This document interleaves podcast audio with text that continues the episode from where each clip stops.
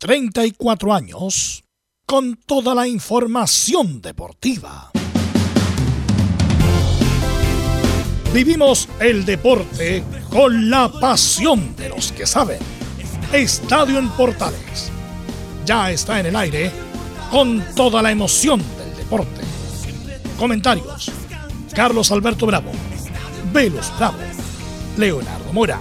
Camilo Vicencio. René de la Rosa y Giovanni Castiglione. Reporteros: Belén Hernández, Nicolás Gatica, Felipe Holguín, Laurencio Valderrama, Juan Pedro Hidalgo, Rodrigo Jara, Rodrigo Vergara y Alfonso Zúñiga. Producción: Laurencio Valderrama y Nicolás Gatica. Edición: Leonardo Mora. Dirección: Carlos Alberto Bravo. Estadio en Portales es una presentación de Ahumada Comercial y Compañía Limitada. Expertos en termolaminados decorativos de alta presión.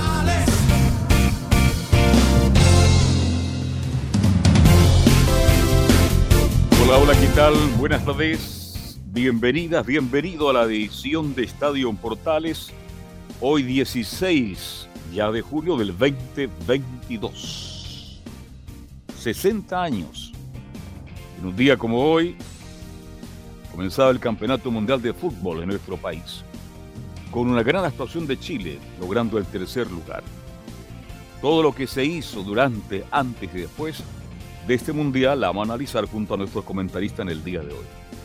Para los que están vivos, que son muy pocos, Isaguirre, Cruz, Godoy, Navarro, Toro, Muso, nuestro reconocimiento y para los que ya partieron, nuestra eterna gratitud.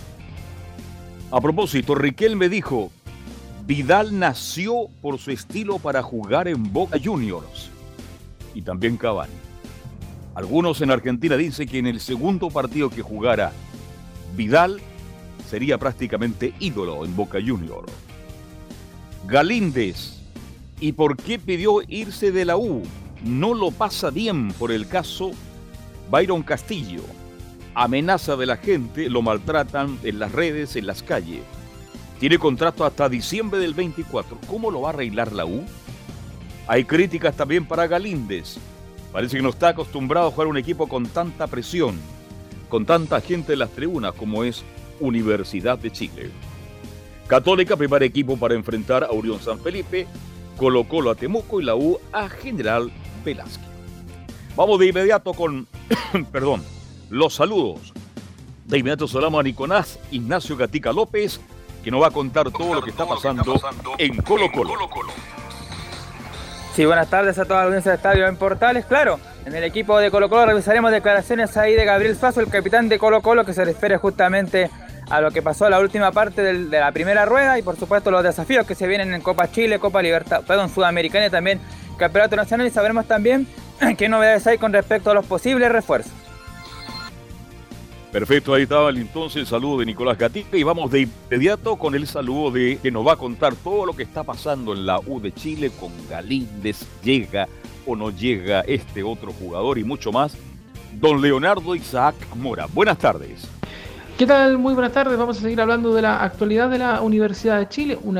Los movimientos en la oncena titular para el partido de este domingo ante General Velázquez y la situación particular que está viviendo el portero Hernán Galíndez. Esto y más en la presente edición de Estadio en Portales, edición central.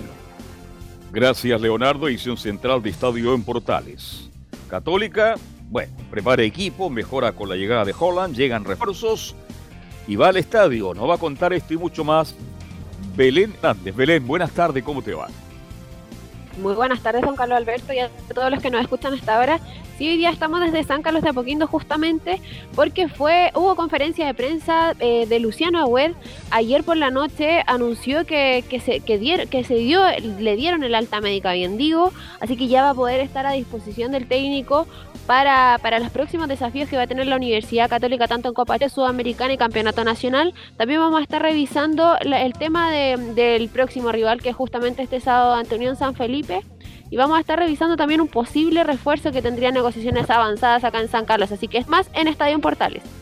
Gracias, Belén. Saludamos de inmediato a, Leona, eh, a Laurencio Valderrama. Nos cuenta todo lo que pasa con el equipo de las colonias, el comienzo de la Copa Chile, lo que está pasando con estos 60 años del Mundial y mucho, pero mucho más. Laurencio, ¿qué tal? Muy buenas tardes.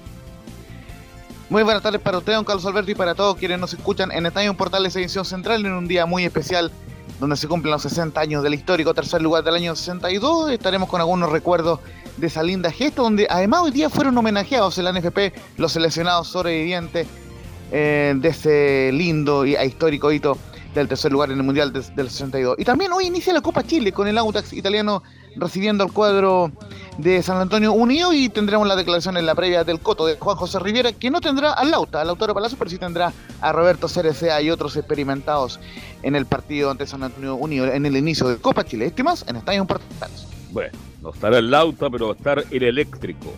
Vamos de inmediato con nuestros comentaristas.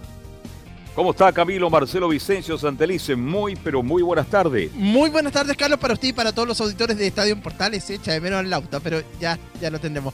Carlos, pero sé que vamos a estar concentrados en lo del Mundial del 62, pero hoy día se cumplen 12, eh, no, se cumple más de. Mm, esto fue el año 2014, 2010 justamente claro, 12 años, bien, digo, del debut de Chile en ese Mundial de, Sudáfrica. Aquella victoria 1-0 sobre Honduras con ese gol de Jan Bosillur. Qué bonito recuerdo, Carlos.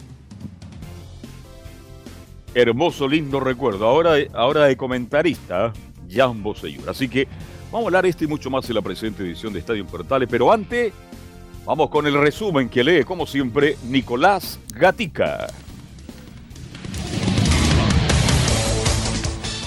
Justamente comenzamos con la noticia del día. Los seleccionados sobrevivientes del 62 fueron homenajeados por parte del presidente Pablo Milat en la sede del Clean al cumplirse este jueves 60 años del histórico tercer lugar. Por otro lado, los seleccionados del medio local llegaron a Chile tras la gira al continente asiático, donde el equipo de Berizzo sufrió dos derrotas y un empate en 90 minutos. Ahora en por el Mundo, Christopher Toselli fue titular en la derrota de Central Córdoba 2 a 1 ante Banfield por la tercera fecha de la Liga Argentina. En la misma competencia, River sin Paulo Díaz perdió 0-1 ante Colón de Santa Fe como visita y el equipo de Gallardo solo tiene dos puntos de nueve posibles. En cambio, Boca venció 5-3 en un partidazo a Tigre y su vicepresidente Juan Román Riquelme reconoció que Vidal es un jugador que nació para jugar en Boca, pero aclaró que es complicado su llegada por un tema económico. Nos vamos a Brasil, donde Flamengo volvió al triunfo con Mauricio Vila en la banca tras vencer 2-0 a Cuyabá en el Maracaná por la fecha 12 del Brasileirao. En la misma competencia, Eduardo Vargas entró el minuto 85 en Atlético Minero que empató a cero ante Ceará como visita. El delantero nacional no jugaba desde el 4 de mayo por un desgarro. En el fútbol chileno, Ivo Basay interpuso una demanda en contra de su ex club Deportes La Serena, acusando despido injustificado tras su salida el pasado 16 de abril. En el tenis, Sebastián Rivera, ex tenista profesional y actual entrenador chileno, quedó excluido de cualquier actividad profesional por amaño de partidos. En tanto, Alexa Guarachi y Andrea Klepak perdieron 5-7 y 6-7 ante Annie Cornet y Jen Tishman luego de una hora y 35 minutos y quedaron fuera en cuarto de final del doble del WTA 500 de Berlín en Alemania. Y cerramos con una excelente noticia para el deporte chileno. La nadadora de aguas gélidas Bárbara Hernández recibió un récord Guinness por ser la primera persona del mundo en recorrer 3 millas náuticas, un total de 5.550 metros de nado entre los océanos Pacífico y Atlántico. Esto y más en Estadio Portal. Perfecto, muchas gracias Nicolás Ignacio. Iniciamos ya entonces el desarrollo de esta edición central de Estadio en Portales.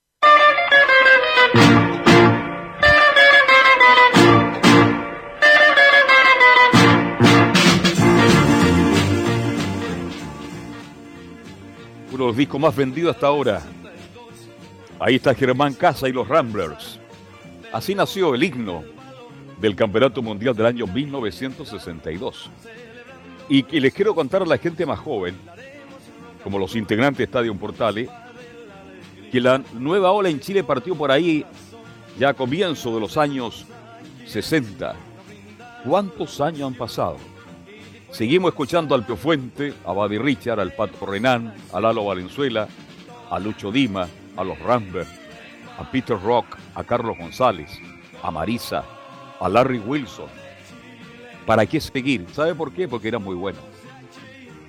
Fue la gran revolución hasta ahora de la música chilena. El último en partir fue Luchito Dimas, a quien lo recuerdo siempre por ser un hombre que estuvo siempre ligado al fútbol.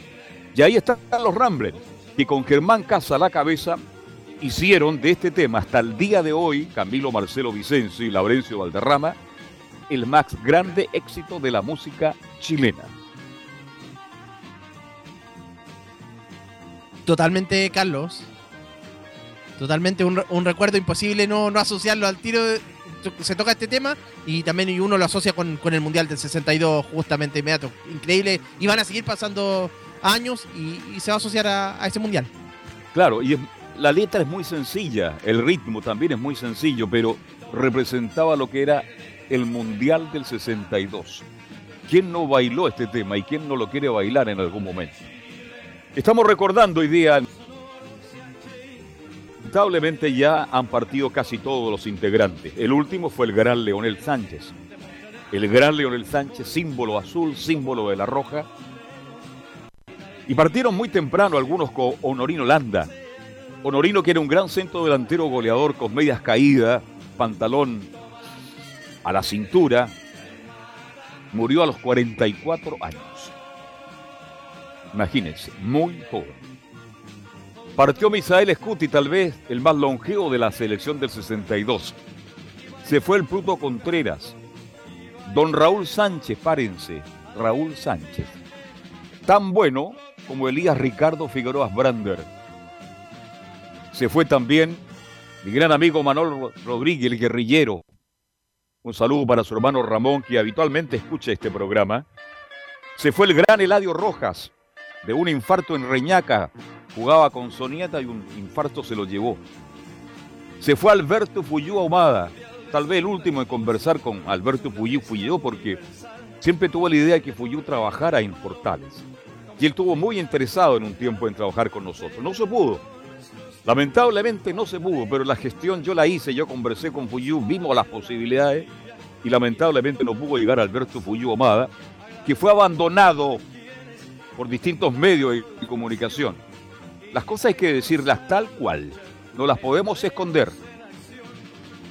Se fue Leonel Sánchez, ya lo recordaba. Se fue Armando Tobar.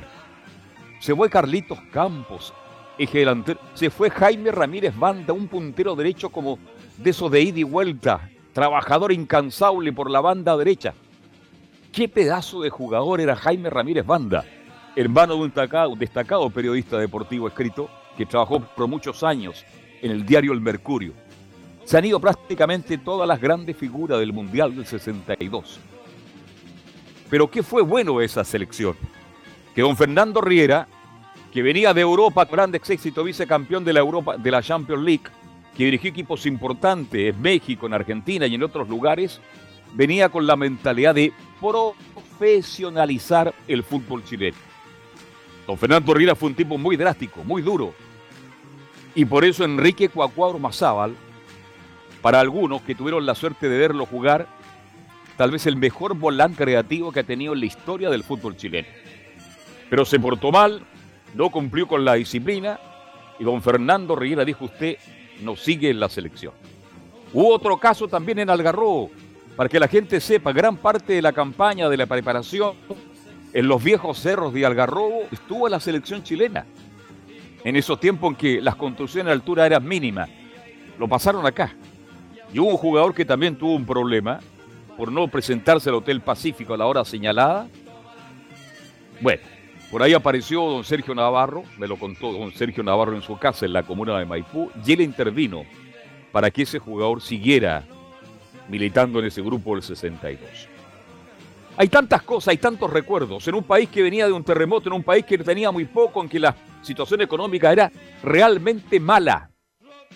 Y aquí hay que destacar el esfuerzo que hizo el gobierno de don Jorge Alessandri Rodríguez, el paleta. Le decían el paleta porque era un tipo que caminaba del Paseo Phillips, donde él vivía, al lado de la radio chilena, y se iba caminando. Leía los diarios, las en los kioscos, cruzaba la plaza de armas, saludaba a la gente con la mano derecha al cielo, bajaba por compañía, tomaba por bandera, y ahí, por Agustina, llegaba al Palacio de Gobierno. Y él tuvo la valentía, con muchos otros, de aceptar la organización del Campeonato Mundial de Fútbol cuando Chile económicamente estaba muy mal. Y se hizo el Mundial. Yo sé que hay críticas, que el Mundial chileno no fue Pero ¿cómo iba a ser si Chile tenía un problema tremendo? Y se eligieron cuatro sedes. Sausalito de Beño del Mar. Se eligió Arica, siempre Arica, Arica hasta morir. Y Rancagua.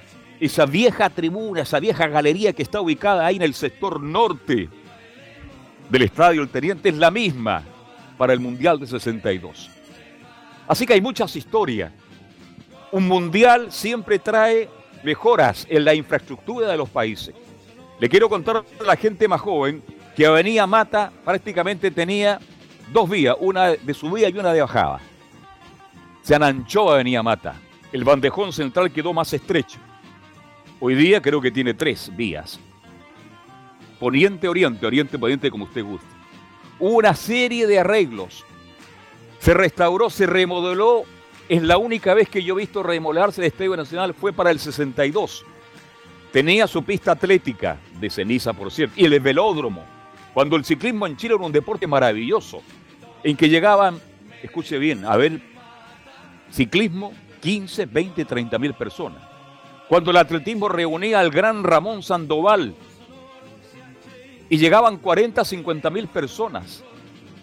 ¿Qué pasó con el deporte chileno?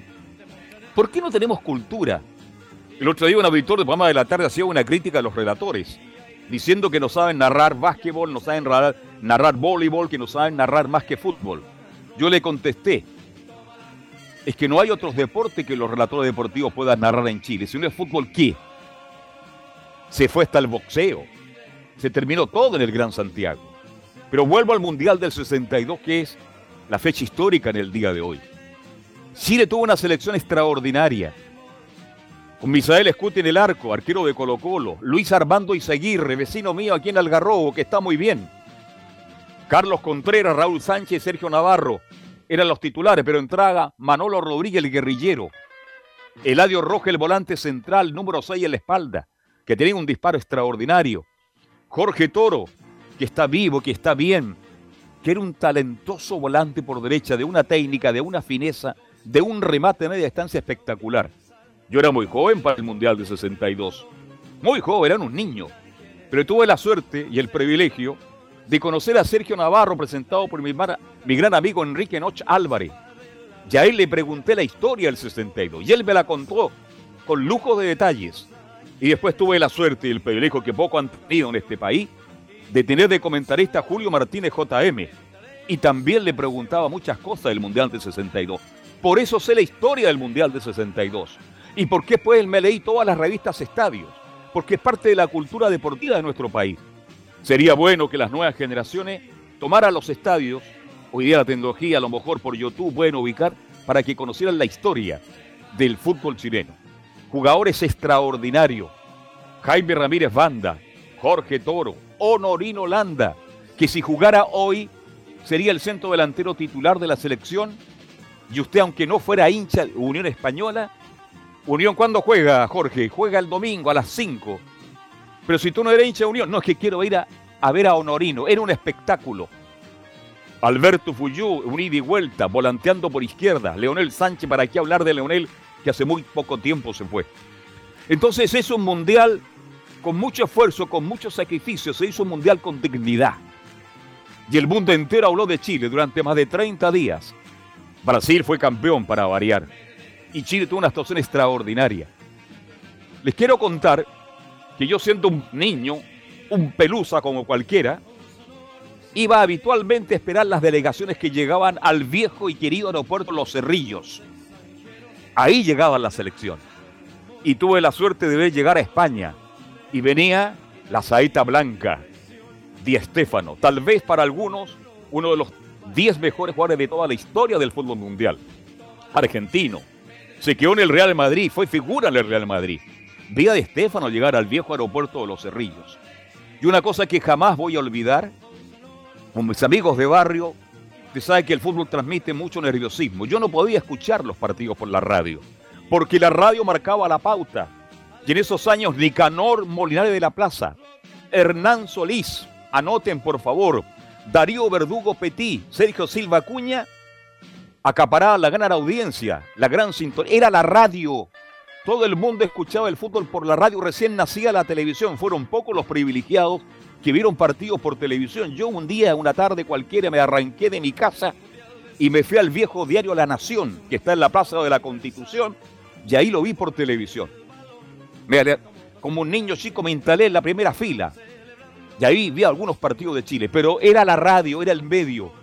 Y los relatores que nombré eran figuras, pero popularísimos, todo de una u otra manera marcaron la pauta. Y Chile hizo una gran campaña. En el debut le ganó a Suiza, partió perdiendo Chile. Pero quería terminar la historia. Yo no soportaba el nerviosismo, porque la radio transmite mucha acción, mucho nerviosismo. Hay muchos quiebres en los relatos. Y yo salía a caminar con mis amigos, porque no querías hasta el final del partido saber cómo le iba a Chile, pero era imposible. ¿Sabe por qué? Porque mientras andábamos por las calles, en todas las casas, la radio estaba a full, a volumen total, escuchando la participación de Chile. Y cuando Chile partió perdiendo una desazón terrible, cuando empató una alegría indescriptible, cuando terminó el partido fue una cosa extraordinaria. Quiero contarles también que cuando Chile tiene que ir a Rusia, después de haber jugado un gran partido, ganar de Italia, perdió con Alemania, tuvo que salir a jugar a Rusia. Y llegó al estadio justamente de la entrada norte de nuestro país. Y ahí nació una frase que la popularizó hasta el día de hoy. El gran Julio Martínez JM, a quien recuerdo permanentemente. Justicia divina, justicia divina. Porque Chile le gana a Rusia con goles de Leonel Sánchez y el gran Eladio Rojas. Y el arquero que es batido es Yachín, la araña negra, uno de los grandes arqueros de la historia mundial. Hasta el día de hoy, la gente experta en arquero dice, Yachin fue uno de los más grandes y debe estar entre los cinco mejores arqueros de todos los tiempos. Ese era el Mundial del 62, que tuvo una particularidad muy grande, amado Luis en un país como hoy, como Chile, que está dividido en todo, porque estamos divididos en todo. Yo nunca vi un país más alegre cuando Chile le gana a Rusia. Y se esperaba la vuelta de Chile por la noche al viejo aeropuerto. Le quiero contar y conto esta, esta infidencia. Yo me arranqué de mi casa y mi padre nunca lo supo y mi madre tampoco, que falleció hace menos de un año. Me vine al centro de Santiago, a la calle Agustina, a Moneda, al Paseo Ahumada. Era un carnaval era una alegría pero impresionante cómo la gente celebraba. Y tuve la suerte, para que quienes les gusta la música, ahí frente al cine Rex. Cuando huérfano no era paseo, me encontré con Dean Ring. Y Dean Ring estaba en Chile en esa época, un artista italiano, norteamericano que estaba de moda en el mundo entero, estaba en Chile con su guitarra. Recuerdo que arriba de esa camioneta cantaba canciones de Chile con un inglés increíble. Son cosas que yo no voy a olvidar jamás. Y para darle el pase a ustedes, muchachos, para preguntarles cómo vivieron el Mundial de 62, quiero contarles que también hay un personaje.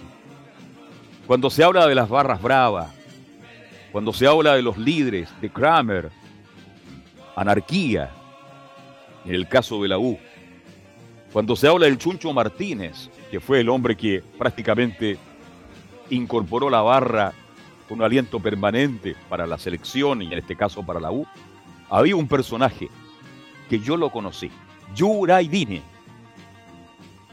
Era el director de la barra. Con su trompeta ingresaba antes que Chile apareciera 10 minutos antes y en el círculo central con su trompeta decía, atención Chile, CHI.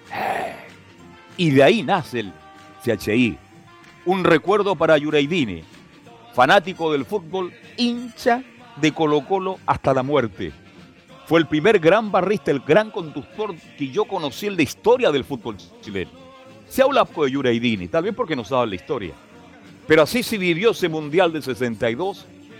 Después Chile pierde con Brasil en un partido increíble, con una selección brasileña como, como siempre, con Gilmar en el arco, con jugadores como Belín y Orlando, Pelé, lesionado, lamentablemente no pudo jugar el Mundial, y aparece un chico llamado Amarildo, que lo reemplaza muy bien y se transforma en figura. Estábamos todos ilusionados con Chile-Brasil. Chile no pudo, con todo respeto y cariño. Don Misael Scuti, que tenía un local ahí en el paseo, en la calle Puente a llegar a Mapocho, una vez se lo dije, ya cuando ya estaba en el periodismo. ¿Qué pasó, Misael? Y él me dijo, no sé, estuve mal. Misael Scutis cometió errores garrafales en ese partido.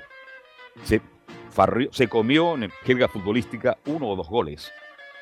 Pero fíjese que en esa selección no estaba Pelé, pero estaba un jugador que para algunos es extraordinario. Garrincha, puntero 7, con sus piernas arqueadas. De verdad era imposible marcarlo. Tenía una habilidad, un lento, era un espectáculo Garrincha. Murió hace muchos años Garrincha en la pobreza más grande, subido en el alcohol, en la droga, como mueren las grandes figuras. Pero a ti, aquí tengo que recordar que en ese partido jugó Manuel Rodríguez, el guerrillero, mi amigo, a quien tuve el gusto de despedir cuando falleció hace poco. Del viejo Club Juventud Atacama, ahí lo conocí. Él vivía ahí en la calle, en la Quinta Avenida, en un barrio residencial muy bonito hasta el día de hoy. Y Rodríguez marcó con un éxito increíble a Garrincha, pero así de todo fue la gran figura. Y Chile no pudo alcanzar la gran final que era el sueño de un país, pero sí alcanzó a jugar por el tercer lugar. Le ganó a Yugoslavia en un partido increíble. No habían cambios. Seleccionada Cruz fuera, seleccionada Campo fuera y Chile quedaba con nueve. Chile terminó jugando prácticamente con jugadores todos leccionados, con jugadores menos, pero corriendo, luchando, entregándose con cuerpo y alma. Con cuerpo y alma. Fue un partido dramático jugado en el Nacional por el tercer lugar. Y cuando nadie lo esperaba, el gran Eladio Roja, venido de Tocopilla, del norte del país, identificado con Everton de Viña del Mar, marcó un gol de larga distancia que todo el mundo lo ve en televisión y que lo recuerda. Quiero contarles que hace algunos años la NFP me invitó a la entrega de un libro de la historia del Mundial de 62, la historia del fútbol chileno. Y en esa tarde y noche estuve con Leonel, incluso, mire cómo son las cosas de la vida, se mostró el partido Chile-Yugoslavia. ¿Sabe lo que dijeron los periodistas jóvenes de hoy? Qué bueno era el negro Izaguirre. ¿Cómo juega Izaguirre? Izaguirre fue tal vez uno de los primeros laterales en el mundo y en Sudamérica, y para que de Chile, que se atrevió a pasar la mitad de la cancha y se transformó en un puntero derecho. Marcaba muy bien, avanzaba mejor y finiquitaba mejor la jugada. Por eso después don Fernando Riera, cuando fue nominado como director técnico de la selección de la FIFA, lo llamó y jugó el segundo tiempo. El negro Izaguirre, gran lateral derecho, y contar que en esa época ya parecía uno que era extraordinario, que era Mario Enrique Galindo. Así que para hablar del Mundial del 62 tendría que tener prácticamente un par de horas más para contar historia, anécdota. Lo mejor que quedó esta selección fue que ya hace muchos años se reunieron una vez y nunca se separaron. Zaguirre, Navarro, Rodríguez, Campo, Cruz, Adán Godoy, Sergio Valdés, que fue uno de los últimos en fallecer y que me encontré con él acá en la costa. Conversé con él y también recordamos, lateral derecho de Magallanes, de la Católica. hablar del Mundial 62 hay muchas historias. Yo sé que hay críticas, pero Chile hizo un Mundial. El año 62 Chile hizo un mundial, remodeló el Estadio Nacional, lo amplió. Ahí se notó la ampliación del Nacional porque se acabó la pista de ciclismo prácticamente, quedó solamente la pista de atlética. El Estadio Nacional se remodeló y fue el escenario ideal cuando don Jorge Alessandro Rodríguez cortó la cinta y dio inaugurado el Campeonato Mundial del 62. Yo creo que Van a pasar muchos años y se va a seguir hablando. ¿Es lo mejor que ha hecho Chile en su historia futbolística a nivel de selección? ¿Son las Copas Américas? ¿Es la generación dorada? Esa discusión yo la dejo ahí, en la mesa. Es bueno discutirla, pero es bueno conversarla con argumento. Chile fue tercero en el mundo. Chile hoy día prácticamente es muy difícil estar entre los cuatro mejores del mundo pero Chile fue tercero en el mundo. Pero esa conversación ese debate lo voy a dejar ahí. Esa generación dorada maravillosa. Le quiero contar que jugadores del 62 que podían perfectamente haber jugado con San Paolo y con Bielsa, Izaguirre, regalado. Alberto Puyú por su estilo, rápido, punzante de salir de atrás. Y qué hablar de don Raúl Sánchez, que dicen que muchas de las cosas que aprendió León, el gran Elías Ricardo Figueroa Brande fue porque se la enseñó don Raúl Sánchez. De una elegancia, salía jugando desde atrás. Y en Arechiga se, se sacaba tres delanteros. Y salía jugando con un toque magistral. El despliegue de Navarro. La gran calidad de remate media distancia y cabezazo de Ladio Roja. El talento de Jorge Toro. El gran Leonel con un disparo impresionante, con una zurda maravillosa. Jaime Ramírez Banda por la derecha. Hoy día están vivos Luis Armando Izaguirre, Humberto Chita Cruz, que si recibió algún homenaje hoy día en la NFP, no fue al café de ahí de bandera con huérfano. Ahí está todas las tardes Humberto Cruz, cada día más joven. Uno que aparece poco y no sé, ya me lo va a contar Laurencio. Habrá llegado Adán Godoy, que era el segundo arquero. Los tres arqueros eran Misael Escuti, Adán Godoy y el gran Manol Astorga. Sergio Navarro está vivo, Jorge Toro, Braulio Mus. Es la historia maravillosa que tuvo Chile, que organizó un mundial y que quedó para siempre en el recuerdo de muchos. Y la polémica va a seguir. ¿Es lo más importante que ha ganado Chile? Le pregunta a usted, Camilo Marcelo, que usted es un periodista deportivo, ¿Me puede agregar, agregar, agregar algo más de lo que usted ha leído y ha estudiado del Mundial del 62? Sí, yo quería, Carlos, el otro día que cuando usted lo mencionaba, lo de lo difícil de realizar el Mundial, hay que pensar que en ese momento se le ganó a Argentina. la disputa en el año, eh, o sea, me refiero de, organizar el Mundial, el año 50, ahí fue, y Argentina en ese momento estaba en otra situación, tenía más recursos también, y, sin embargo, Chile lo obtuvo esta, obtuvo esta situación. Fue por la. Precisamente Argentina estaba con diferencias políticas. Y eso también permitió que Chile organizara el Mundial. Así que otro aspecto para, para destacar de esa, de esa importante gesta del Mundial. Ahora tú tocaste un tema importante, porque Argentina como era potencia, era un país, oiga, Argentina podría ser el quinto o cuarto país del mundo más desarrollado. No me meto como ministra en Argentina. Hay un país rico en el mundo, se llama Argentina. Y como siempre fueron buenos la pelota, dijeron, no, este mundial se lo dan a Argentina. Pero muchos dirigentes, como Carlos Dirbo, Ernesto Alvear, por nombrar algunos, y otros más, se prepararon antes. Ellos empezaron mucho antes. Faltaban dos, tres años. Ellos visitaron Europa, fueron a distintos lugares, compartieron en toda Latinoamérica. Hicieron un lobby tan grande y por eso Chile siendo un país pobre con un terremoto, logró organizar un campeonato mundial en la forma que lo organizó. Y Chile de una u otra manera vibró con un torneo espectacular.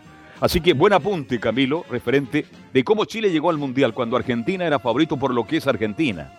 En lo futbolístico, porque tenía la infraestructura adecuada y porque Chile prácticamente no tenía nada. Chile mejoró la tribuna del sector norte de Rancagua, que fue de cemento.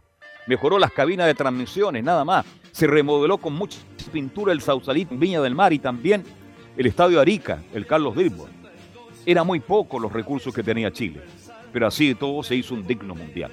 Así que para los que están vivos y para los que partieron, mi recuerdo permanente. Y para los viejos periodistas como Julio Martino, Antonino Vera Ver, Hernán Solís Valenzuela, Darío Verdugo Petit, Sergio Planel, Nicanor morirá de la Plaza, Sergio Silva Cuña, para esa grandes estrella de las comunicaciones que pese a los años, ello a través de la radio, de este medio maravilloso, imaginable que es la radio, que pese a todo lo que ha pasado, con todo el desarrollo que ha tenido la televisión y que la sigue teniendo y la va a seguir teniendo, la radio está plenamente no solo vigente en Chile, en el mundo, y en Chile sigue siendo el medio de mayor credibilidad. No sé, Laurencio, si usted quiere aportar, porque usted es un gran estadista de este Mundial del 62, que hoy día se celebran 60 años. Sí, justamente, don Carlos, quería dejarlo que se explayara, por supuesto, como usted vivió esa época, muy bonita época, solamente marcar tres, cuatro cosas importantes. La primera que eh, justamente le he compartido por ustedes por interno el libro Nuestro Mundial, que fue el aniversario de los 50 años del Mundial del 62, el año 2012.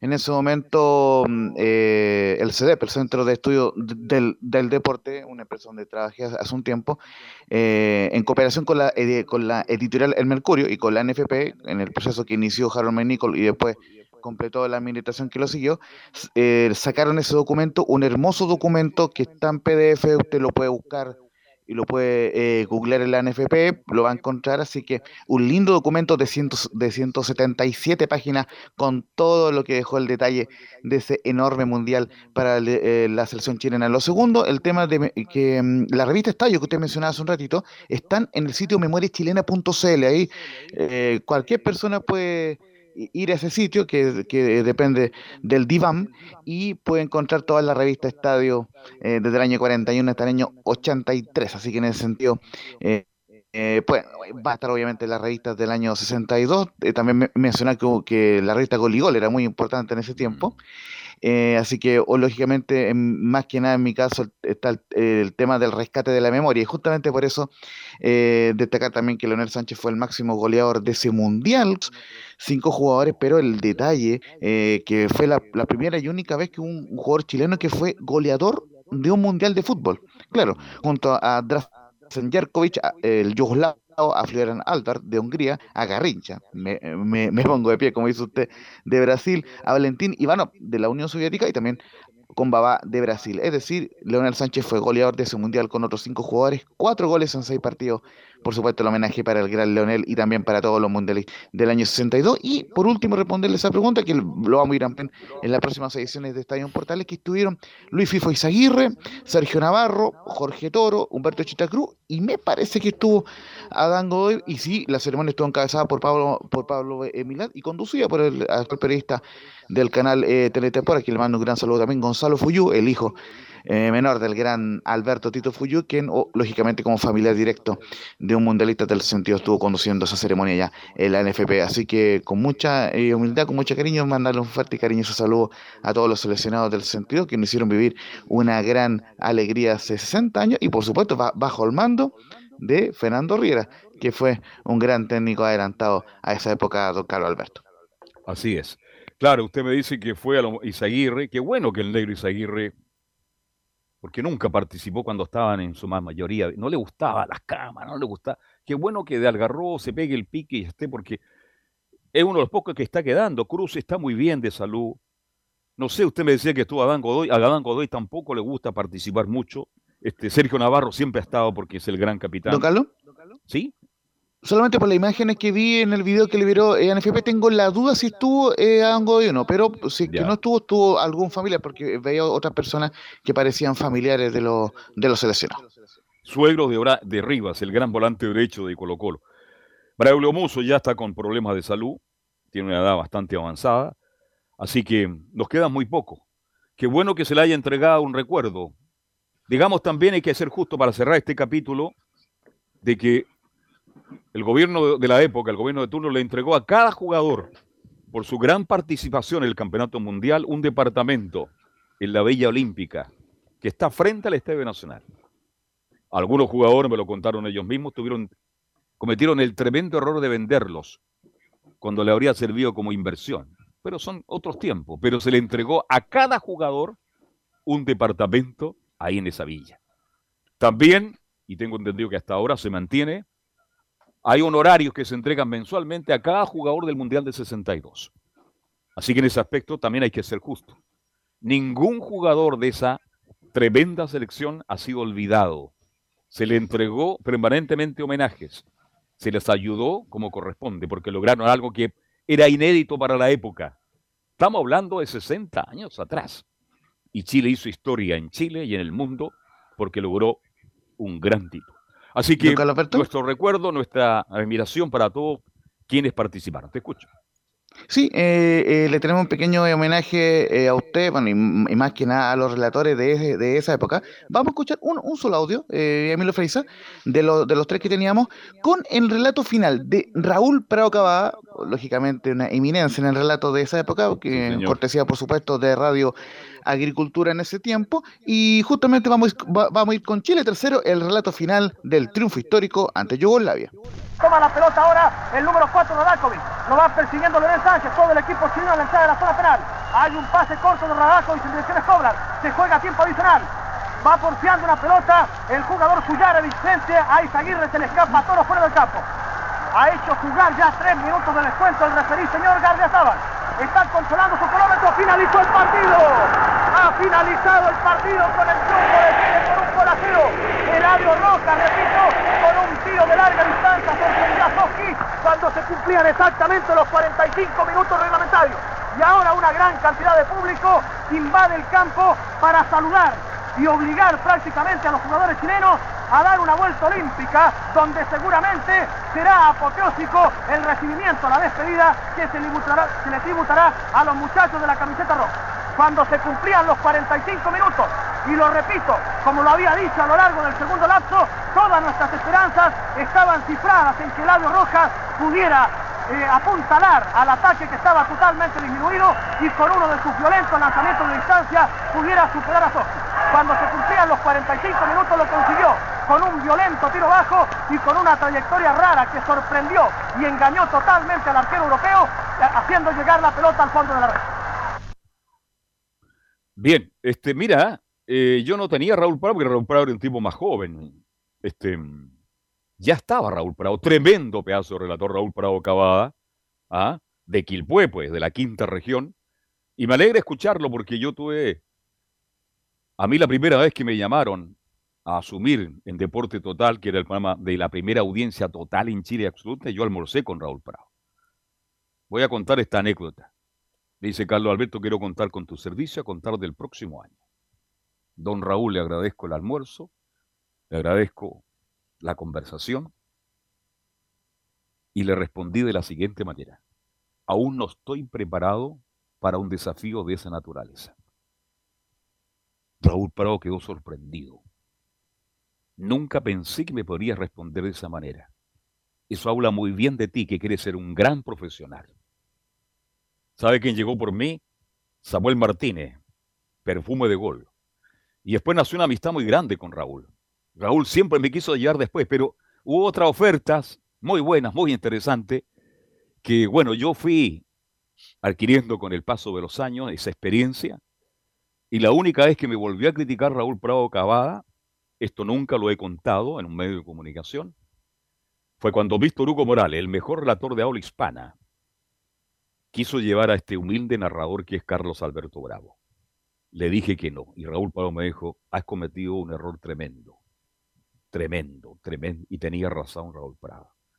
Después me retó Julio Martínez cuando me quise ir a la radio gigante. En fin, pero valió mucho. Porque cuando uno respeta el oficio, Laurencio, Camilo Vicencio, cuando uno respeta el oficio, la profesión, tiene que estar preparado para los grandes desafíos. Después el tiempo me dio la razón. Estaba preparado para todo. Pero en ese instante era arriesgar una carrera donde la radio y el periodismo deportivo era muy exigente, pero mucho más que ahora. Y esto no lo tomen a mal lo que voy a decir.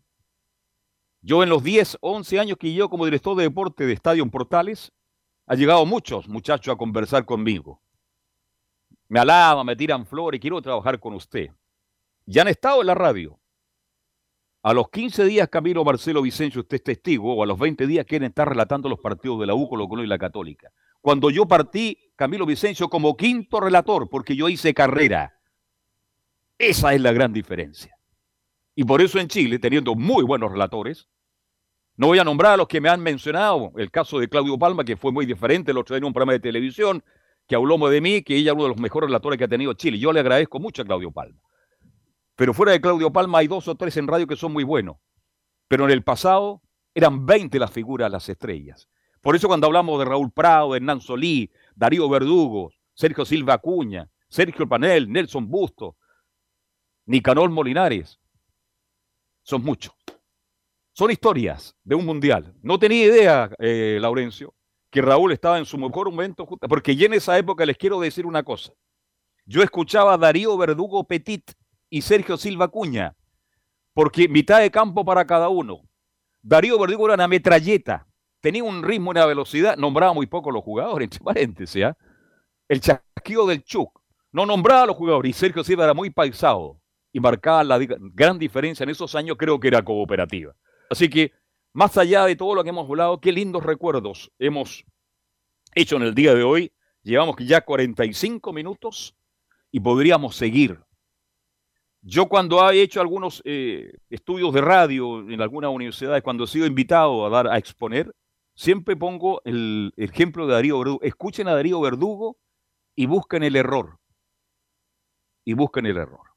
Nada más. Bien, Laurencio, usted decide. paramos, vamos a la pausa y seguimos, ¿no?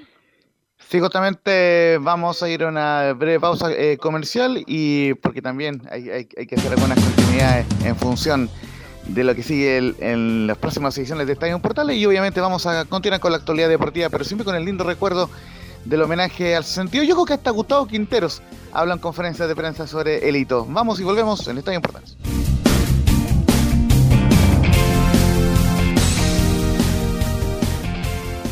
Radio Portales le indica la hora. Las 2 de la tarde, 18 minutos. Atención pilotos.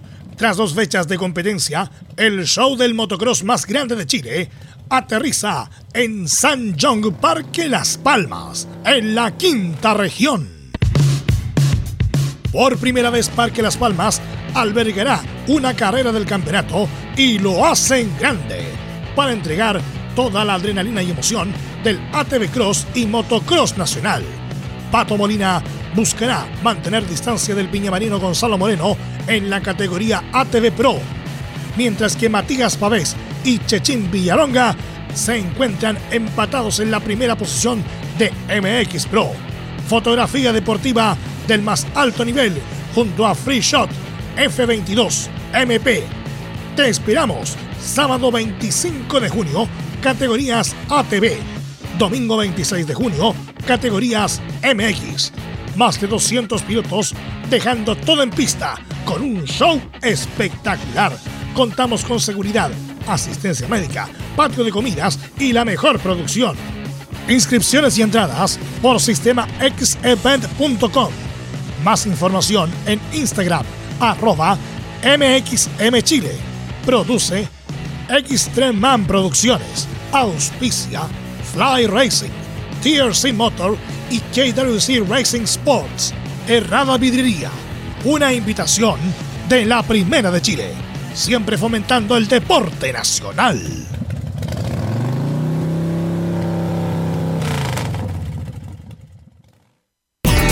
Reparación laboral.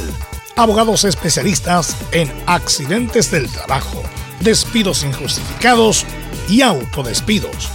¿Tuviste un accidente de trabajo en los últimos cinco años y ese accidente se originó en la conducta negligente de tu empleador? Es muy probable que tengas derecho a obtener una indemnización por los daños causados. Consulta gratis. Reparación laboral profesionales dedicados a entregar asesorías en temas relacionados con todo tipo de accidentes laborales en todo Chile, de Arica a Punta Arenas, www.reparacionlaboral.cl. ¿Quieres tener lo mejor y sin pagar de más? Las mejores series de televisión, los mejores eventos deportivos, equipo transportable, películas y series 24/7. Transforma tu TV a Smart TV. Llama al 973-718989. Twitter arroba panchops. Visita www.radiosport.cl, el sitio web de la Deportiva de Chile. Programas noticias, entrevistas y reportajes, podcast, radio online y mucho más. Todo lo que pasa en todos los deportes lo encuentras en www.radiosport.cl. La Deportiva de Chile en Internet. Termolaminados de León Tecnología alemana de última generación. Casa Matriz Avenida La Serena 776 Recoleta.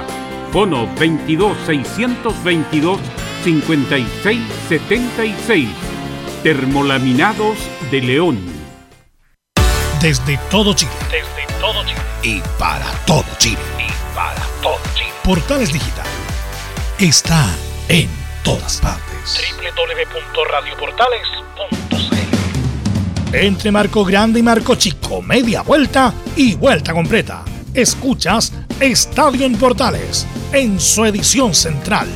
La primera de Chile, uniendo al país de norte a sur. Perfecto, ya estamos de vuelta. Estamos de vuelta en Estadio en Portales. Nos acompaña como siempre Reparación Laboral, abogados especialistas en accidentes de trabajo, despido, injustificados y autodespido.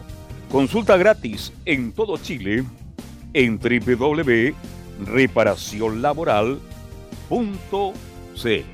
Y volvemos a lo nuestro, ¿eh? frase de Julio Martínez, y nos metemos de inmediato con el informe de Leonardo Isaac Mora que nos cuenta todas las novedades de Universidad de Chile.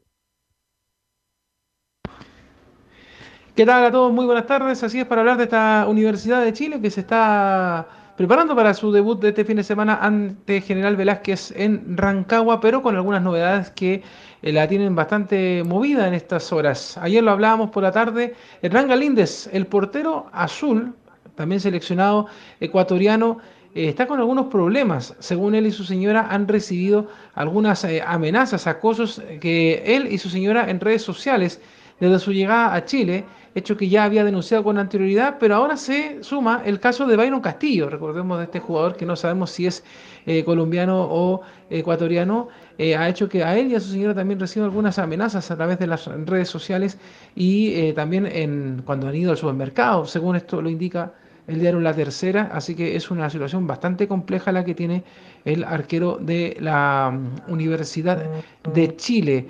Y no se sabe si es que va a seguir o no en el equipo laico. Aucas es uno de los equipos que se ha acercado a conversar con él. Liga de Quito es otro, aunque se observa de lejanía porque al parecer ya ellos no tienen la intención de contratar otro arquero en esta segunda parte del eh, torneo. Así las cosas con el golero de la Universidad de Chile que tiene que obviamente revisar su, su situación. Ya llegó esta semana a trabajar a la Universidad de Chile, pero este fin de semana al parecer sería el portero, como lo hemos dicho, Cristóbal Campos Vélez, el que tomaría la delantera para estar en la oncena de este equipo ante General Velázquez. Otro de los que también está desapareciendo del horizonte de la Universidad de Chile es Felipe Seymour. La razón es la incorporación de Manuel Ojeda y la positiva sorpresa de López observando a Mauricio Morales.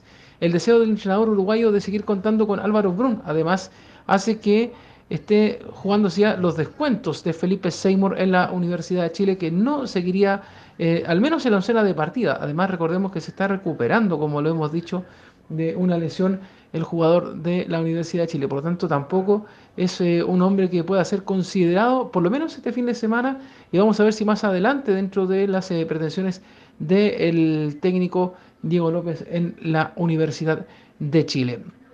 En los movimientos que ha tenido la U estos días eh, cambiaría más de la mitad de los titulares que eh, partieron el año. ¿Ah? en lo que va a ser el partido del fin de semana. Ya hablamos de la partida de José María Carrasco, dejando a Ignacio y Bastián Tapia como alternativas. Esperan la llegada de Neri Domínguez. Eh, también ayer escuchábamos la palabra de Tapia que postulaba a ser capitán este fin de semana en la oncena de la Universidad de Chile a las tres y media en el Parque El Teniente. Por otra parte, lo que fue el primer amistoso de la buena temporada, los laterales también cambiaron. La irrupción de José Castro por la izquierda y Daniel Navarrete por la derecha han dejado relegados a Marcelo Morales y Jonathan Andía, que eran eh, habituales en la etapa de Escobar, como asimismo en el breve interinato de Sebastián Miranda. Con dichas modificaciones, contando las constantes eh, titularidades de Seymour, Gallegos, Carrasco, Ignacio Tapia, Morales y Andía, durante la era del DT colombiano, son seis los cambios que Diego López mantiene trabajando desde su llegada a la Universidad de Chile. Una reestructuración que mantendría la incógnita si un mes el trabajo es suficiente para ajustar las piezas de la Universidad de Chile. Así que son parte de los movimientos que tiene la U para estos días, eh, pensando en el partido del próximo domingo en el Estadio Parque El Teniente de Rancagua. Así que son parte de las cosas que le podemos contar y que por supuesto en la próxima edición de Estadio Portales estaremos actualizando en estos eh, movimientos. Hoy día no hubo atención a la prensa, recordemos que hablaron ayer y hoy día solamente el trabajo en doble turno de esta Universidad de Chile, muchachos. Perfecto, muchas gracias Leonardo Isaac. Oiga, eh, ya hay una, por el comentario del Mundial, este, se puede subir a podcast. Vamos a ver si lo subimos, vamos a ver este comentario. Ya vamos a hablar con los muchachos. Porque hicimos una reseña, más que nada, de lo que fue el Mundial del 62. Así que a todo el mundo, muchas gracias. Te escucho, Laurencio. Eh, recordarle a la gente que siempre, o sea, cada capítulo de Estadio Portales va en el Spotify ahí de, eh, de Radio Portal, ahí lo puede encontrar cada capítulo. ¿Cómo puede entrar la gente, la gente mayor para que pueda entrar a eso? Carlos. sí, hola Emilio, ¿cómo te va? Muy bien, el gusto es mío. ¿eh? no, Más que nunca el gusto de nosotros hoy día. Claro, no me lo quite, por favor. Adelante. Bueno, respondiendo a su pregunta, si, nos da un, ratito, eh, precisamente el comentario en puntual lo vamos a, estar subiendo a través del podcast, eh, ¿no es cierto?, de, de portales en Spotify tal como lo hacemos eh, habitualmente con todos los estadios en portales que subimos íntegro a la plataforma de Spotify, ¿no es cierto? Eh, y también eh, está disponible para los que a lo mejor no se manejan directamente con esto del podcast, pueden ir directamente a www.radioportales.cl y si usted busca el link que dice Estadio en Portales, ¿no es cierto? Eh, ahí hace una referencia al programa, ¿no es cierto? Y en la parte, digamos, inferior va a aparecer el último programa eh, subido. Correcto. Y ahí lo puede, lo puede escuchar donde quiera, cuando quiera. Es ahí el día que quiera y a la hora que quiera. Así es la tecnología en el día de hoy. Así que el, para que la gente lo sepa, eh, puede irse directamente a www.radio. Hemos respondido la inquietud de algunos auditores. ¿Mm? Perfecto, Emilio. Bueno, sigamos avanzando porque ya estamos avanzando en la hora también. Dejamos a la U de Chile. Oiga, pero le, pregunto a usted, Laurencio, y Camilo Marcelo Vicencio, ¿qué le parece esto del portero Galíndez de la U de Chile, que quiere dejar el país, quiere rescindir contrato porque dice que los han amenazado de muerte? Yo pienso que también hay un problema de fondo, parece que él no quiere seguir acá, no sé, me da la sensación, hay que aguantar es cuando se amenaza por las redes sociales, es porque no pasa nada. Así que no sé, ¿cómo lo ven ustedes? Es que parece que... Carlos, en, mi caso muy, muy, muy breve para dejarle ahí el, paso para que se explaye un poco más Camilo, me da la impresión de que hay una clara relación, más que las amenazas anteriores a la esposa, en, lo dicho que de los hinchas contra Calinde a propósito del caso de Byron Castillo, porque eh, recuerdo una entrevista hace poco, estoy viendo acá el canal oficial, que se la hicieron en el canal oficial y tuvo mucha duda en, en responder sobre el tema de cómo se sentía jugando en Chile, justamente cuando Ecuador estaba en este tema del caso de Byron Castillo. Entonces, desde esa entrevista, yo eh, pensé en lo personal, dije, eh, son las horas contadas del arquero Galindo en Chile, básicamente porque se siente muy incómodo jugando en el fútbol chileno en medio de todo este contexto del caso eh, de Byron Castillo y, claro, ante la primera oferta que le llega del Ecuador, que es seguramente la del AUCA y eventualmente la del AUCA, no, no va a tener mayor empacho en partir eh, Camilo, muchachos. Sí, es que lamentablemente, Carlos, ahí aparecen, bueno, eh, gente que confunde lo. Eh, es, una situación completamente eh, distinta, no sé por qué insultarlo no tiene nada que ver, pero usted sabe cómo, cómo está la gente hoy día. Pero ahora, lo otro, no comparte lo que dice Johnny Herrera también ahí, porque dice mm, de, que no esté acostumbrado. Claro, puede no estar acostumbrado a lo mejor a jugar un equipo con tanta gente, pero él, él ha respondido cuando. o sea, ha sido importante en varios partidos de la de la, de la Universidad de, de Chile. Y me parece ahí que es la gente la que está obviamente eh, equivocada. Eh, yo comparto plenamente contigo. Yo creo que Johnny Herrera, siendo un hombre de la U, tremendo pedazo de arquero, ¿quién puede discutir eso? Pero creo que estuvieron desafortunada su declaración. Ahora Galíndez tiene contrato con la U hasta diciembre del próximo año y los dirigentes se van a sentar a conversar, van a ofrecer toda clase de seguridad y espero que cumpla su contrato. Si no lo cumple, no va a quedar en el recuerdo. Además que Galíndez llegó eh, Camilo, en un momento en que la U andaba muy mal, y acuérdate que prácticamente de lo único rescatable, de lo único que vino de afuera para reforzar la U ha sido Galíndez, que ha respondido a plenitud. Entonces, extraño todo lo que está pasando. Ahora, la oferta del equipo AUCA no creo que sea mejor que la oferta que tiene con la U. Aquí se puede proyectar mucho más allá, terminando su contrato, creo yo, no sé. Sí, sí, acá obviamente te- tiene más, eh, obviamente, eh, pero eh, seguramente, claro, por, por el producto de, esta men- de, estas, de estas situaciones que le griten en, eh, todo, probablemente termine, termine partiendo de la U. Bien, vamos a ver qué pasa con Galíndez. Sería otro de los problemas tener que empezar a buscar otro arquero de inmediato la U, porque faltaría uno. La U, Colo Colo, Católica y en general todos los equipos de primera división tienen que tener dos buenos porteros. Galíndez para mí ha respondido a plenitud, es un muy buen arquero, pero no sé, lo noto mucho, y hace declaraciones a, a rato un poquito extrañas, lo veo medio indeciso. Ojalá se quede, que termine su contrato, yo le aseguro que él se queda, el campeonato vuelve pronto, empieza a jugar bien, la U empieza a mejorar y a lo mejor todo puede cambiar. Tremendo trabajo tienen los dirigentes de Azul Azul. Dejamos la U y nos vamos con Colo Colo y el informe de Nicolás Ignacio Gatica López. Eh, sí, sí, ya estamos nuevamente aquí de vuelta, ya con el informe de Colo Colo, donde tendremos la ¿Estaba palabra ahí de- del ¿Estaba capitán Gabriel Suazo. no? Estaba almorzando. No. Ah, ya, perfecto. no, después del programa he almorzado. ¿Tres platos, postre y café? No, no, simple nomás. Simple. Como muy simple para. Sí. Ya. Así que estamos esperando ahí un ratito más para almorzar.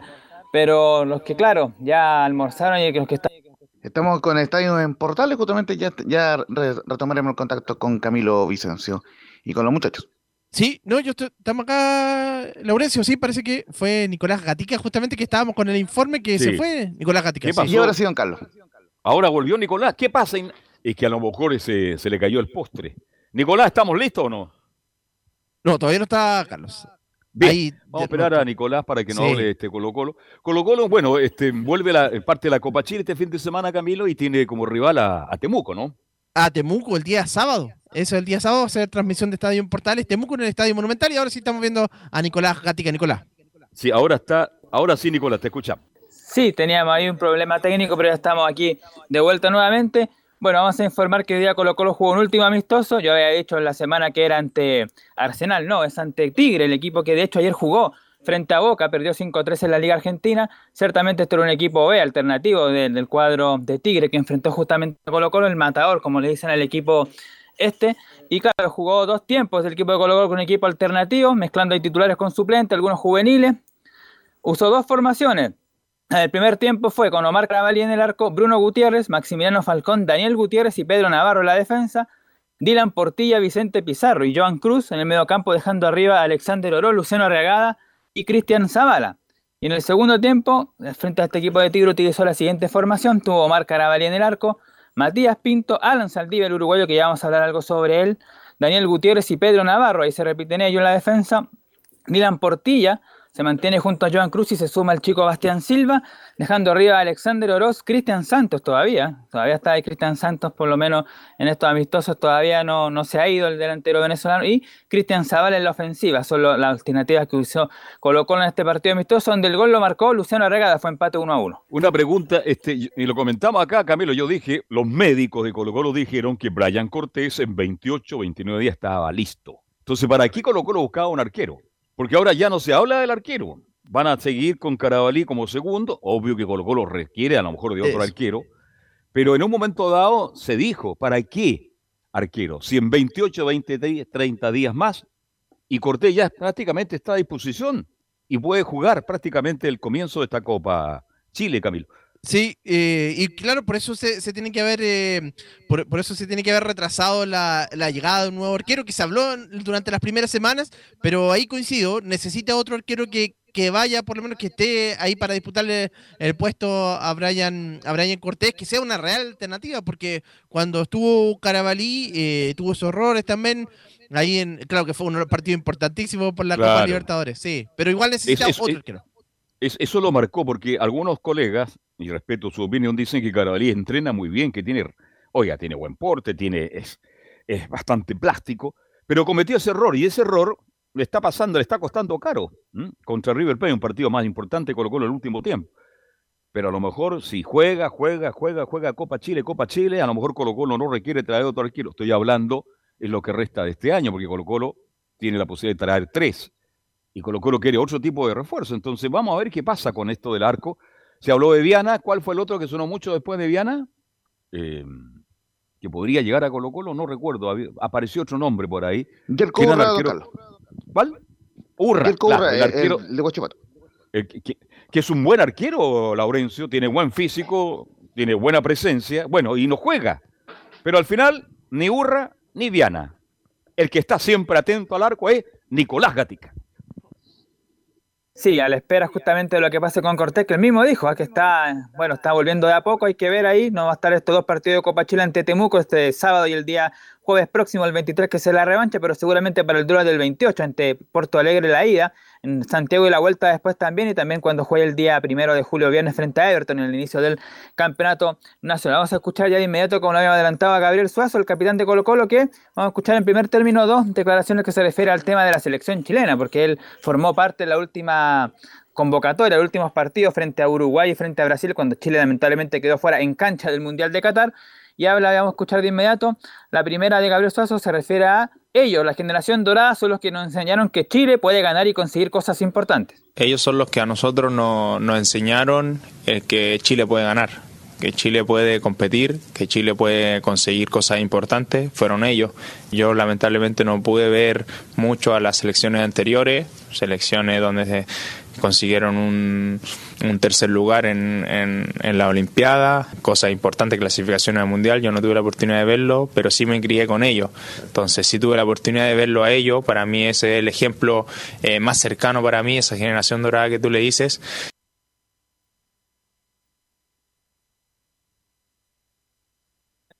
Claro, es una Suazo. de, Sí. claro, es una de las palabras de la generación dorada. Y aquí la frase que, que muchos quieren escuchar o no quieren escuchar sobre si hay que jubilarlos o no, dice a Gabriel Suazo en la última, sobre el tema Chile, claro, el recambio no puede ser tan drástico, los que puedan continuar deben hacerlo. Y para mí el, el recambio que hablan no tiene que ser sacamos a toda la generación dorada y llegamos y metemos todo nuevo, para nada, para nada. Eh, ningún cambio tiene que ser así tan drástico. Para mí ellos tienen que continuar, los que puedan continuar, los que se sientan con fuerza de seguir, que yo sé que, que puede ser así, que son la gran mayoría, y nosotros ir aprendiendo día a día, como me tocó cuando me tocó estar ahí, ir aprendiendo de ellos día a día, de lo que han vivido, de que tienen mucha más experiencia que nosotros, muchos más partidos, muchas más selecciones, campeonatos, títulos, y con eso nosotros ir creciendo junto al técnico nuevo que, que acaba de llegar, junto a ellos, y poder ahí ir haciendo poco a poco el recambio, no un, recambio drástico, porque, porque eso no va a ser beneficioso para nadie. Ahí está entonces Claro. la visión ahí de Gabriel Suazo. Yo comparto, Camilo. Claro, si no, no, no, no lo vamos a, pero no lo vamos a sacar a todos, pues. No, no, no. De a poco. Pero a lo que, a lo que yo voy, que estos jugadores perfectamente pueden jugar las próximas eh, Copa América, pero paulatinamente hay que pensar en el recambio. Vidal todavía está para jugar un par de años más a nivel de selección. El mismo caso Alexis Sánchez, eh, Aranguis también. Este, mm, Isla. Bueno, y Isla. Pero paulatinamente hay que pensar. Ellos, imagínense Chile clasifica al Mundial. Son cuatro años más, ya no están. No. Ya no van a estar. Entonces, eso lo, yo comparto con Suazo. Si aquí no se quiere sacar a toda la generación dorada, la gente malinterpreta. Eso es. Ya Gary Medel ya lo demostró en estos partidos, y lo digo con mucho respeto, que ya no está para la gran competencia. En un equipo rápido como fueron los equipos este, que enfrentó, resulta que Gary Medel, bueno, en una posición que no es la de él tampoco, pues Camilo Vicenzo, porque a él le gusta jugar como central, resulta que Gary prácticamente corría atrás de la pelota. Entonces, cuidado con eso. Aquí no se trata de sacar a toda la generación dorada. Los que físicamente, los que estén futbolísticamente bien, como lo dijo Berizzo, tienen que seguir estando, pero lo importante también es trabajar por el recambio, Camilo. De hecho, ahí hay un caso, pues el de Gary Medel, que uno ya ve y que en las nóminas, o sea, si uno arma una selección, podría estar, eh, ya está Pablo Díaz disputando el puesto, así va a ser, que van a ir de, van a ir de a poco eh, saliendo lo- los jugadores. Nicolás. Bueno, sí, ahora nos metemos ya, como se dice, en Colo Colo y vamos a escuchar ya por el tiempo dos declaraciones de Gustavo Quintero, que Ahí tal como lo adelantaba eh, Laurencio Valderrama. Bueno, antes de decir que esto fue la entrevista de Suazo cortesía de ESPN Chile, que entrevistaron ahí a Suazo en la pretemporada, intertemporada en Argentina. Ahora, claro, un tema que dijo Laurencio lo va a responder aquí Quintero sobre el 62, que también tuvo palabras para eso. Y dice lo siguiente, Gustavo Quinteros, para mí es un logro muy importante que Chile celebre 60 años del Mundial.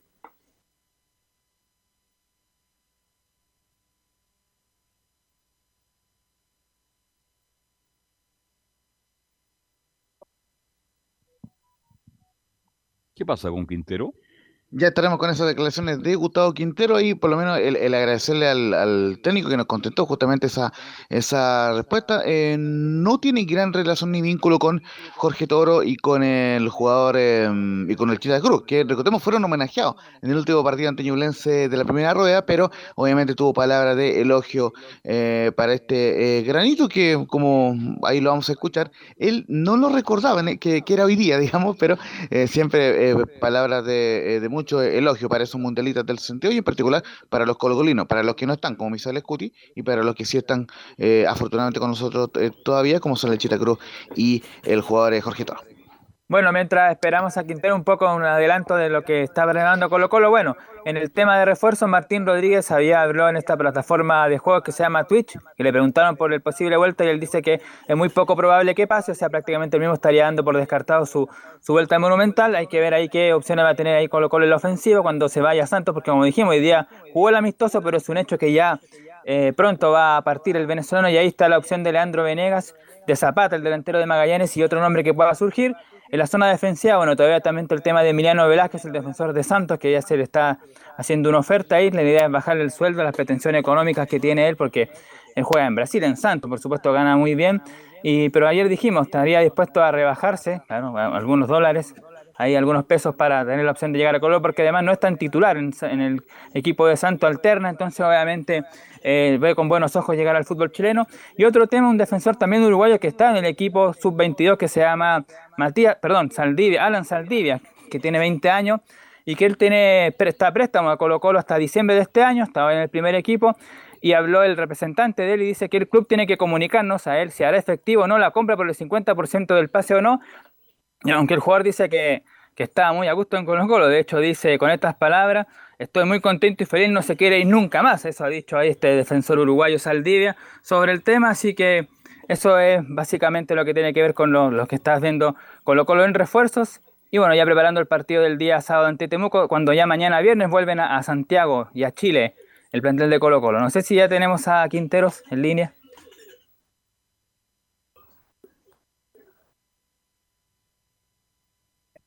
No, no quiere hablar No, Quintero. No, sé qué le Nicolás. pasa. Se amurró Quintero. Dijo, ¿por qué me preguntan del 60? Han pasado tantos años al Sí. técnico de Colo Colo. Así que lo dejamos para otra oportunidad entonces a Quintero. Oiga, entonces Colo Colo regresa mañana, Nicolás, ¿no?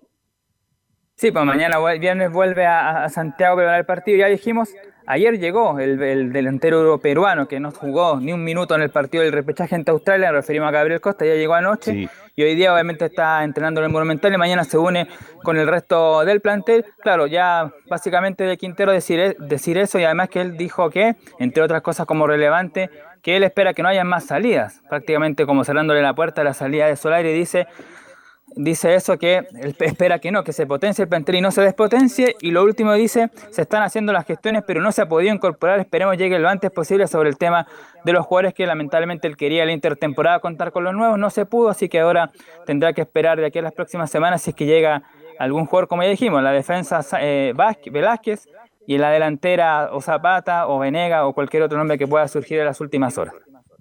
Obvio, el caso Costa, Camilo, este, Sí. Bueno, yo, nos- yo hemos seguido a Perú, yo vi el partido completo, imagínense, este, oye, había trasnochado viendo fútbol, ¿ah? Y sí, pues de verdad, me tengo que ir al living porque te- me sacan del dormitorio, usted sabe que el fútbol se ve con pasión. Yo no puedo estar tranquilo ahí mirando el fútbol cuando un tipo comete un error. Pero Costa, fíjese, no ha ganado minutos importantes en la selección peruana y creo que tiene méritos, porque la selección peruana, lo reitero, logró este objetivo de repechaje porque tiene un buen técnico como es Gareca, pero no tiene un gran plantel, no tiene un gran equipo Perú. Y Costa No no, lo aparece. tiene. No. ¿Mm?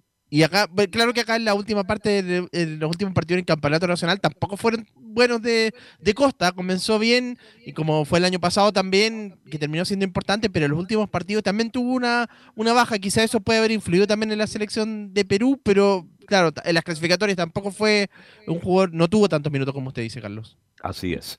Entonces Colo Colo debuta con De- Deportes Temuco en un partido muy importante por la Copa Chile. ¿Algo más, Nicolás Ignacio?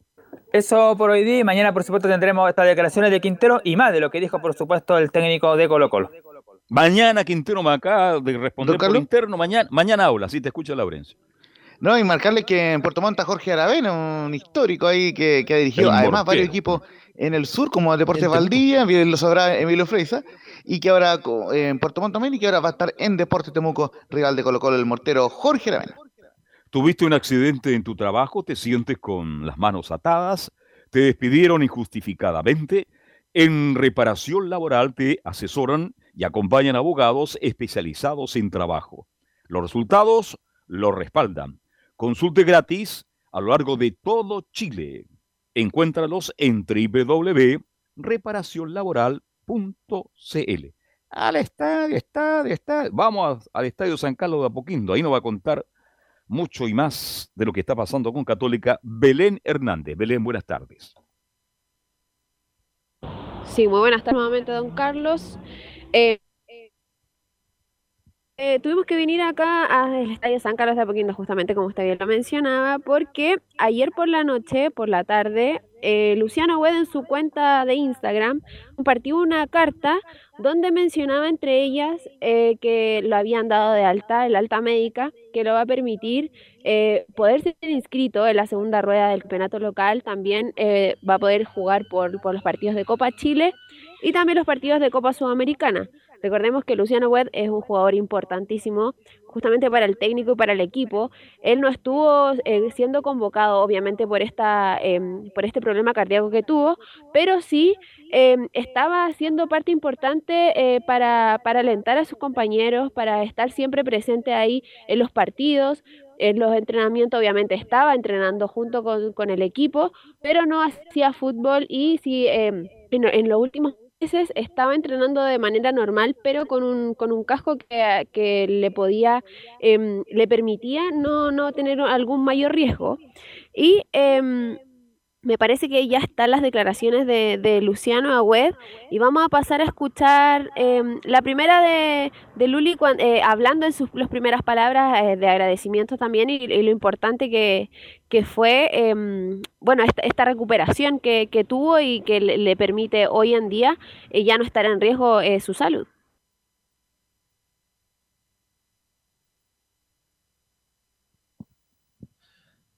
Sí, ya vamos a estar con, ahí con, con Luciano Oiga, quiere-. ¿Qué pasa Sí. que nadie quiere hablar? Ya, ¿Ah? eh, pero claro, Carlos, incluso eh, es importante que vuelva eh, Luciano Wed en, en este caso, pero hay que ver la Sí. forma en que está, hay Correcto. que ver, hay que ver la forma en que está mm, eh, justamente porque lleva cinco meses. eh, obviamente ha tenido entrenamientos, pero es, es distinto a un partido ya eh, por los puntos, ya algo- un partido de los 90 minutos. Seguramente va, a ir de a va a ir de a poco. Va ir de a poco. Y hay que ser justo también, Camilo, que Católica le brindó todo a Hueda. Porque siempre se critica, ¿no? Católica le brindó, le dio el tiempo, le dijo primero la salud. Él se puso en un tratamiento, los médicos, los facultativos le han dado el visto bueno que puede. Y yo me alegro mucho por eso, porque Agüe es un tremendo pedazo de jugador. No olvidemos que cuando se va a Huerta y Agüe Católica empieza, empiezan los problemas. Espero, como bien tú, Camilo, que una cosa es entrenar. Una cosa es entrenar, no, otra cosa es jugar por los puntos. Y a medida que él vaya teniendo minutos y vaya recuperando su nivel, ojalá Dios quiera sea el aporte que todos esperan, porque tanto él como la Católica respondieron. Me, me- me refiero, Agüe se la jugó, ¿no es cierto?, por la Católica, por seguir jugando en la UC, y Católica le ha brindado todo el respaldo. Y esas cosas también es bueno destacarla en un momento en que estamos todos contentos y ojalá que vuelva muy bien a defender el equipo de Católica. Recordemos que el último partido que disputó Luciano Wed junto con el equipo fue el último duelo que tuvieron allá en, Sausa- en Sausalito, en Viña del Mar, ante el Everton cuando la Universidad Católica se coronó campeona. Y me parece que ahora sí está la declaración de, Luciano Wed.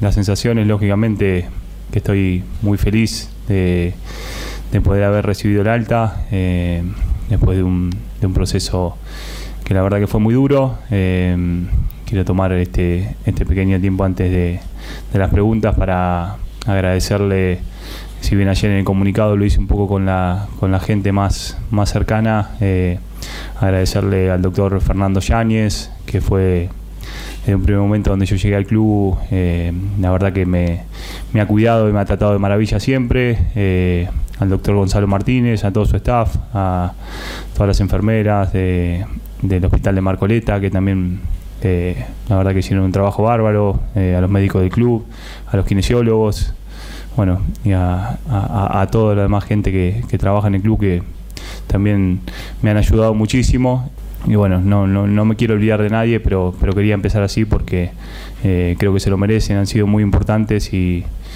y bueno, eh, han ayudado mucho para que yo esté hoy acá. Bueno, y acá en San Carlos, una noticia buena es que vuelve y está a disposición de, del técnico, porque así lo mencionó Luciano Agüed.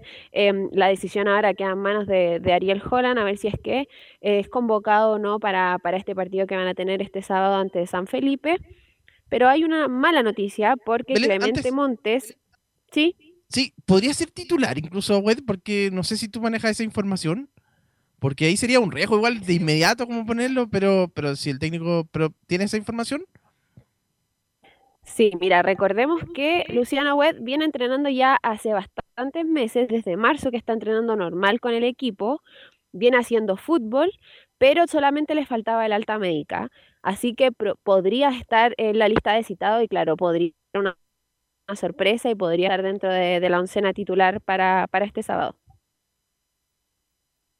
Sí, insisto, ahí podría ser un, un riesgo, pero el técnico Holland lo debe haber visto y él también debe, debe estar evaluando. Pero, pero a priori es un riesgo. lo im- lo importante, Camilo, que el que Holland lo quiera. pues, Él lo conoce, estuvo con él, pero bueno, ahora los- las cosas han cambiado. Eh, bueno, otra cosa es por, por los puntos, así que, pero nos alegramos mucho, nos alegramos mucho que esté recuperado porque eso es lo más importante, Belén. Sí, bueno, como mencionaba, una mala noticia también ahí hasta poquito porque Clemente Montes, que quedó marginado de la gira de Asia con la selección chilena, eh, finalmente no se pudo recuperar de esa lesión del esguince de tobillo izquierdo y finalmente va a tener que pasar por el quirófano. Mañana lo van a tener que operar a Clemente Montes, así que es una mala noticia ahí para, para el técnico Ariel Holland, que estaba siendo convocado eh, Clemente Montes antes de, de esa lesión, pero... em, también se especulado mucho que probablemente podría eh, salir a préstamo, pero todavía no es nada confirmado porque, claro, mañana va a ser operado este, este jugador.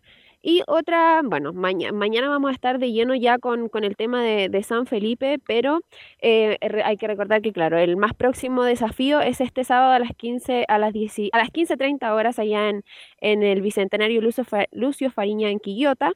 Y una buena noticia también, que es em, eh, respecto al tema de, de refuerzos, que hay negociaciones avanzadas con Mauricio Isla y podría llegar a la, a la precordillera.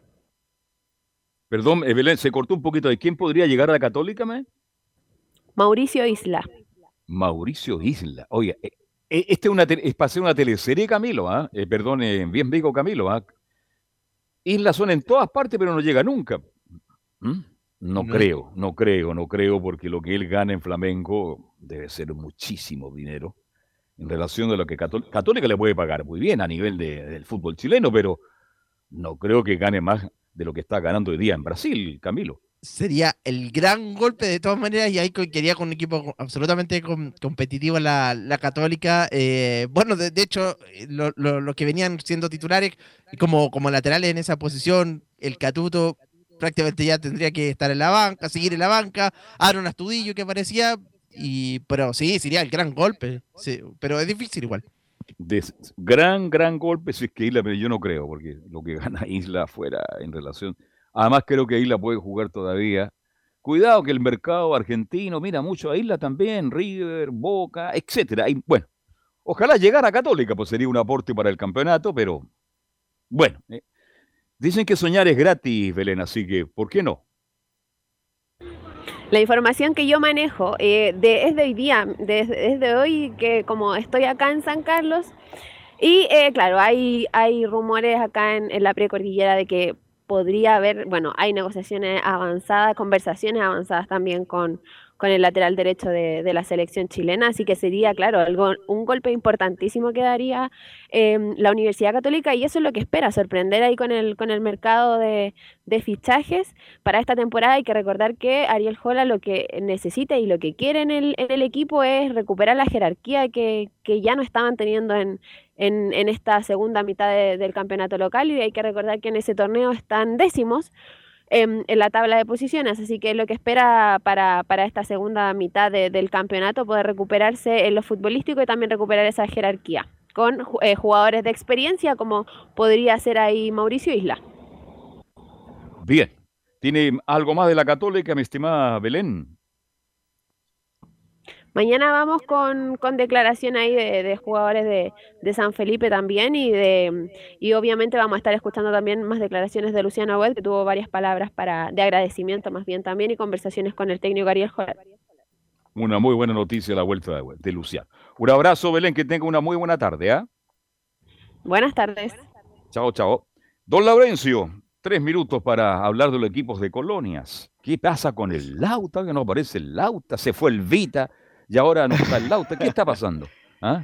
No, justamente, don Carlos, eh, muchachos, es básicamente que Lauda está eh, también en una dinámica de intertemporada y le ha dado prioridad a los jugadores jóvenes para esta Copa Chile. Es un riesgo, lógicamente, pero lo hace el Coto Rivera porque quiere tener al equipo nivelado y 10 puntos para lo que va a ser el retorno del Campeonato Nacional en el primer fin de semana de julio. Justamente lo, lo explicó en una conferencia de prensa previa que dio al partido ante San Antonio Unido, que va a empezar en, en algunos minutos. A las 3 de, de, la tarde se va a jugar ese compromiso en el Estadio Municipal de La Pintana sin televisión. Ahí un detallito que, que, que, ojalá ahí se pueda modificar Eso. en el futuro, que, que, los partidos deberían ir televisados, pero bueno, el punto es que eh, el Audax va a jugar ante San Antonio Unido y justamente esto es lo que habla el Coto Rivera, en, vamos a escuchar eh, esa explicación de por qué quiere utilizar un equipo más, más bien con jóvenes, también reforzado con algunos experimentados como Cerecea, pero con jóvenes dice que queremos ser un equipo muy dinámico para sostener la segunda rueda.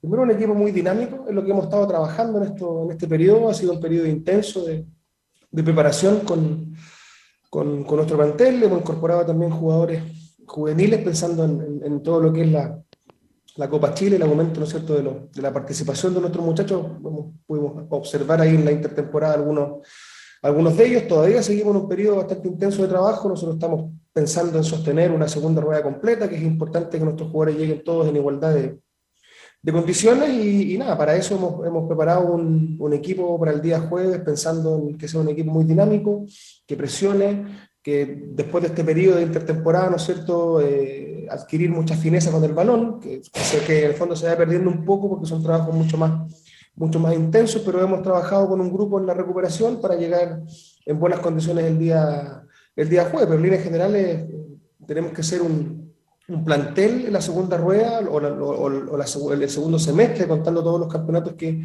que, tenemos, tanto Copa Chile como Torneo Nacional, tenemos que ser un equipo más regular de lo que hemos, de lo que hemos sido. Y lo otro que vamos a escuchar, muchachos, es la opinión sobre San Antonio Unido, que dice que el equipo que, ojo, viene de perder ante Deportes Valdía el fin de semana, eh, es, en la segunda división, San Antonio trata de salir jugando y tiene jugadores que estuvieron en otras divisiones. Bueno, primero que tiene un, entrenador que por lo que hemos revisado los, partidos eh, trata de adquirir un buen trato al balón, un equipo que, que no rifa el balón, que intenta salir jugando, que tiene una buena elaboración, que tiene jugadores que han estado en, en otras divisiones anteriormente. Te puedo nombrar, por ejemplo, al, Seda Contera, que estuvo en el Chaco bastante tiempo, Flavio Rojas, que estuvo en Cobresal, eh, lo mismo que Aván, lo mismo que eh, hay un extremo brasileño, López, encarador, rapidísimo, muy veloz, Pontoni lo mismo, Orellana también ha jugado en otra división, así que un equipo competitivo que esperamos afrontarlo con, con muchísima responsabilidad, entendiendo que cada partido para nosotros en el segundo semestre va a ser vital por lo que es la confianza, porque nosotros queremos eh, ser protagonistas siempre en el segundo semestre y para eso tenemos que, que, ir construyendo desde todos los partidos que nos toquen. El primero que nos toca este día jueves a las 3 de la tarde, tenemos que estar con todo para afrontar ese partido. Y para cerrar, muchachos, si bien es cierto el equipo tiene varios jóvenes, también tiene otros jugadores experimentados, lo repasamos brevemente, pero en forma correlativa. Está como suplente, como quiero Tomás Ahumada, porque no está, todavía está en recuperación eh, Joaquín Muñoz y, y será suplente Álvaro Salazar para darle la oportunidad al joven Tomás Ahumada. Eh, también están jugando Fernando Cornejo, Jorge Enríquez, Gonzalo Gringo Álvarez, Raúl Osorio, Oliver Rojas, que es joven, Brian Figueroa, Nicolás Aedo, que es sub-21, Michael Fuente, Roberto Cerecea y Pablo Alvarado. Es, el contingente de alguna forma mixto que presenta el Autax el día de hoy y lógicamente la actualización de los reportes en las próximas ediciones de Estadio Portales. Perfecto, gracias. Nos vamos a reencontrar en la noche para toda la información del deporte nacional e internacional. ¿Algo se le queda en el tintero, Camilo Vicencio? No, todo claro, Carlos. Todo, todo claro. Bien. ¿Don Carlos? Gracias, Laurencio. Si te escucho, Laurencio. Hoy se conocen las sedes para el Mundial de, del año 2026, así que muy atento ahí a la información. ¿Dónde nos tocará a nosotros? Porque, ojo, el, Mundial se va a disputar en México, Estados Unidos y Canadá en 2026, así que hay que ir ilusionándose y preparándose para ello. Hay que ilusionarse. Muy bien, Laurencio. Que tenga buena tarde, gracias a todos. Nos encontramos mañana con edición central, ven a las 13 con 30 minutos y la edición PM a partir de las 20 horas. Chao, chao.